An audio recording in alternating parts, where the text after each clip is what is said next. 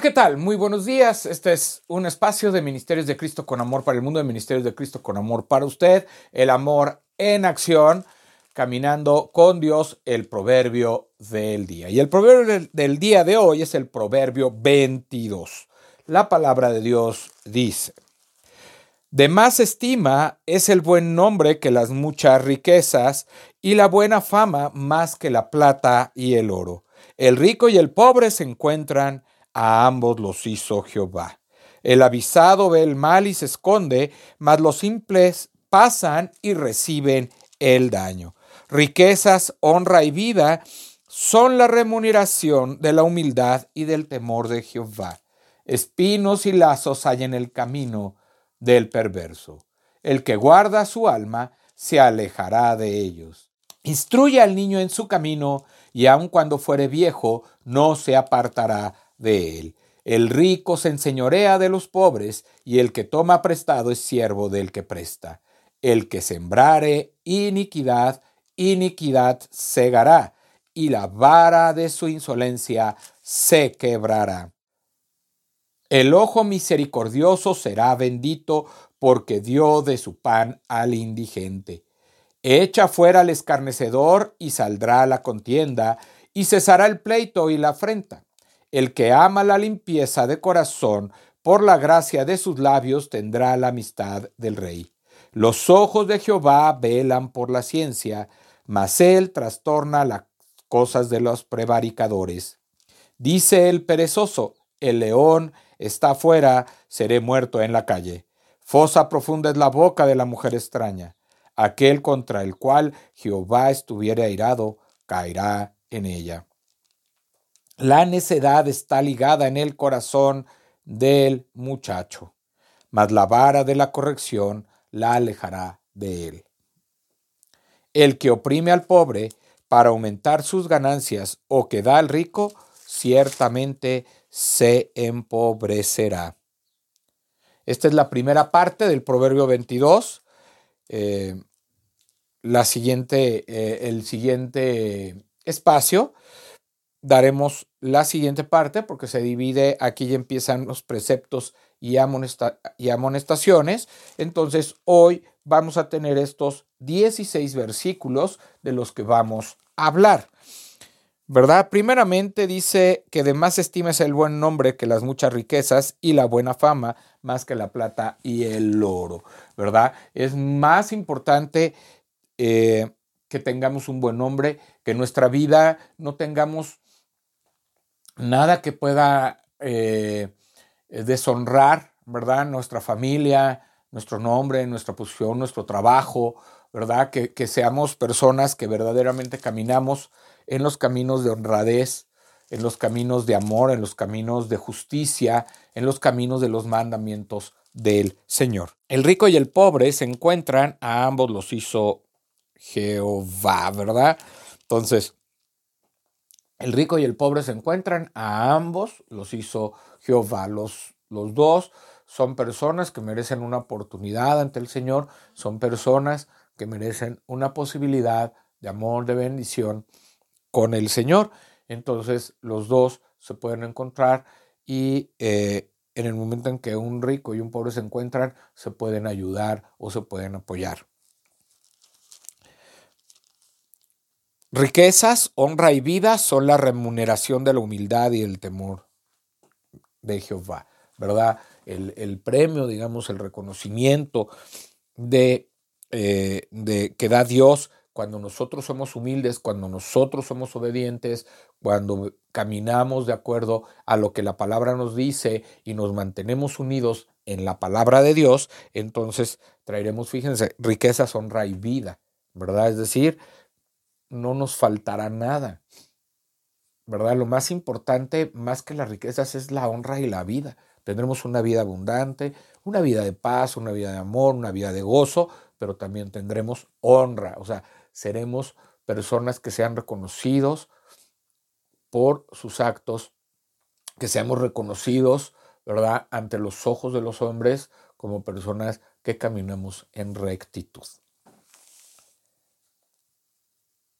Dice, eh, este es muy importante, instruye al niño en su camino y aun cuando fuere viejo, no se apartará de él. Hay que instruir al niño en su camino. Los padres, es nuestra responsabilidad instruir a los niños en su camino. ¿En qué camino? En el camino de la verdad, en el camino de la vida, en el camino que Dios nos ha dado para que nosotros instruyamos al niño, ¿verdad? Y cuando ya fuere viejo este niño, ¿verdad? No se va a apartar, aun cuando ya crezca y cuando siga su vida, independientemente de los padres, entonces caminará en los buenos caminos, caminará en rectitud, caminará en amor y caminará en bendición. Eso es muy, muy importante, ¿verdad? Entonces, eh, dice la palabra de Dios, ¿verdad? Que, que nos dio los mandamientos para que nosotros los padres podamos enseñarles a nuestros hijos y que, y que con nuestro ejemplo ellos también puedan poner en práctica esos mandamientos, que puedan también ellos caminar de manera recta y entonces entender que necesitan una relación con Dios desde pequeños.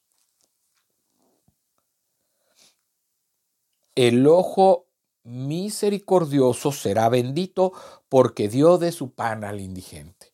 ¿Verdad? Es decir, aquel que tiene compasión, misericordia por, por el necesitado, por aquel que, le está faltando el alimento, aquel que le está faltando algo de ropa, aquel que le está faltando, será bendecido, será bendito. ¿Por qué? Porque ayudará al indigente porque le dio su pan, o sea, le dio de su pan, le dio del alimento, algo le proveyó a esa persona y entonces seremos benditos, ¿verdad? Es decir, seremos bendecidos por Dios, seremos, eh, digamos, hallaremos gracia delante de los ojos de Dios. Dice el perezoso, aquí vuelve a, otra vez, vuelve a mencionar al perezoso, vuelve a mencionar al flojo, vuelve a mencionar a aquel que no tiene interés de trabajar, ¿verdad? Dice el perezoso, el león está afuera, seré muerto en la calle, ¿verdad? O sea, eh, aquí lo que está tratando de decir eh, el escritor del proverbio es que el perezoso siempre tiene un pretexto para no hacer las cosas. Siempre busca un pretexto. No puedo salir porque hace frío, no puedo salir porque hace calor, no puedo este, ir a hacer tal cosa porque, este, porque hay inseguridad en la calle. ¿Qué tal si me asaltan? ¿Qué tal si me roban? ¿Qué tal si me pasa esto? ¿Qué tal si me pasa lo otro? Y eso no está. O sea, e, es nada más poner un pretexto para no hacer las cosas, para no trabajar, para no buscar el alimento en su vida, para no buscar, ¿verdad?, hacer las cosas y, ser constante y perseverante. Fosa profunda es la boca de la mujer extraña, aquel contra el cual Jehová estuviere airado caerá en ella. O sea, imagínense, fosa profunda es la boca, o sea, de la mujer extraña. O sea, esa mujer extraña que habla lo malo, que habla lo perverso, ¿verdad? Que, que, que, que habla del chisme, del rumor, hace que las personas, ¿verdad? Totalmente envenena con sus palabras. Dice que aquel, aquel contra el cual Jehová estuviere, airado, caerá en ella. Imagínense, aquel que donde, donde Dios esté enojado, este, te quiera castigar, te quiera disciplinar, te quiera ir en contra de ti, vas a caer en manos de esa mujer rencillosa, en, manos de esa mujer que tiene una boca, ¿verdad? Que es una fosa profunda. Vas a caer en sus maldiciones, vas a caer en, en, en sus caminos, y que son caminos de muerte, dice la palabra de Dios, ¿verdad? Y dice, el que oprime al pobre para aumentar sus ganancias o que da al rico, ciertamente se empobrecerá. Toda aquella persona, ¿verdad? Que, por ejemplo, alguien que, que contrata a alguien para trabajar y le paga menos de lo que merece para él obtener la mayor utilidad, entonces dice que empobrecerá o que da al rico, que ayuda más al rico que aquel que está necesitado, que aquel que necesita más ese recurso, entonces se empobrecerá. Imagínense, ¿verdad? Entonces tenemos que ayudar al necesitado, tenemos que ser justo. Si usted tiene una empresa y usted tiene que considerar que es justo en el sueldo que está dando, que verdaderamente le alcance a esa persona para llevarle lo necesario a su familia. Yo no digo que lo enriquezca, pero que sí lo vuelva, ¿verdad? Que, que sí le dé lo necesario para que cuando vaya a su casa pueda dar de comer, pueda pagar un techo, pueda darle también ropa, ¿verdad? Pueda dar el sustento a sus hijos y a su familia. Y eso sería, eso será muy importante. Si usted no está haciendo eso, dice la palabra de Dios que en algún momento se empobrecerá, ¿verdad? Entonces, es muy importante que cada punto que hemos visto hoy, ¿verdad? Usted haga una reflexión y verdaderamente pueda tener esa, esa disposición de ayudar a otros y de tender una mano y de hacer lo correcto y de buscar la honra que da Dios haciendo lo que Dios le agrada, buscando la voluntad de Dios en su palabra y obedeciéndola. Vamos a orar. Señor Dios Padre Santo, Padre Eterno que estás en el cielo, en la tierra, en todo lugar, yo te doy gracias en esta tarde que podemos estar aquí, Señor, para bendición de todos aquellos que escuchen este mensaje, que podamos ser edificados y que puedan encontrar sabiduría en su vida, Señor. Te pedimos por las familias que escuchen, por aquellos que están pasando por necesidad en este tiempo, por aquellos que están pasando frío.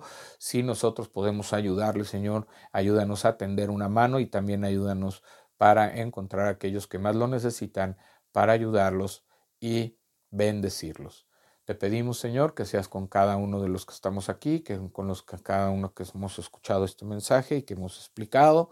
Bendícenos, acompáñanos, guárdanos, Señor, y que podamos tener un tiempo de familia en este tiempo de unidad y de amor. En el nombre de Jesús te lo pedimos. Amén. Bueno, este fue un Caminando con Dios, el proverbio del día, de Ministerios de Cristo con amor para el mundo, de Ministerios de Cristo con amor para usted el amor en acción. Dios le bendiga, Dios le acompañe, Dios le guarde hoy y siempre en el nombre de Jesús, así sea. Amén.